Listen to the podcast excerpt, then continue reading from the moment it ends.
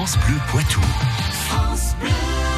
Avec Jean-Michel Piquet, nous nous intéressons à nos kilos en trop aujourd'hui. Attention aux kilos vite perdus, ils seront aussi vite repris.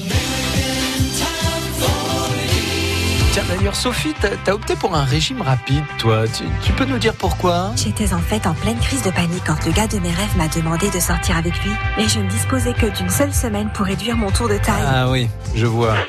En 2014, une équipe de scientifiques à l'université de Melbourne, en Australie, a décidé d'en découdre avec cette croyance. Pour cela, ils ont travaillé avec 200 personnes obèses. Ils ont fait perdre du poids rapidement, 15% du poids initial, à la moitié de l'échantillon, et ce en deux mois et demi seulement. Alors que l'autre moitié a eu, pour atteindre le même résultat, un petit peu plus de 8 mois. De plus, si un patient arrivait à perdre 12,5% de son poids, il participait à la deuxième phase de l'expérience, c'est-à-dire se stabiliser pendant un petit peu plus de deux ans et demi. Aïe aïe aïe que ce fut dur, j'ai souffert et je souffre encore, mais voyez le résultat, le régime est passé par là.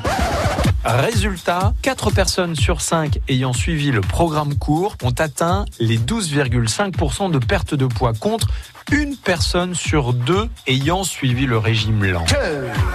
Et c'est pas tout. On s'est rendu compte qu'autant de patients du régime court et long terme ont repris la même masse de poids, c'est-à-dire à peu près 70% de leur poids initial. Conclusion, d'après cette étude, aucun lien entre les kilos repris et la vitesse à laquelle on les perd. Ça dépasse tout ce que j'ai pu imaginer. Alors attention toutefois, si vous envisagez un régime drastique, pensez à consulter. Si vous êtes toujours à la diète, ton jus de chaussettes, ton jus de cailloux, cette chanson, paroles et musique, hypocalorique est faite pour vous.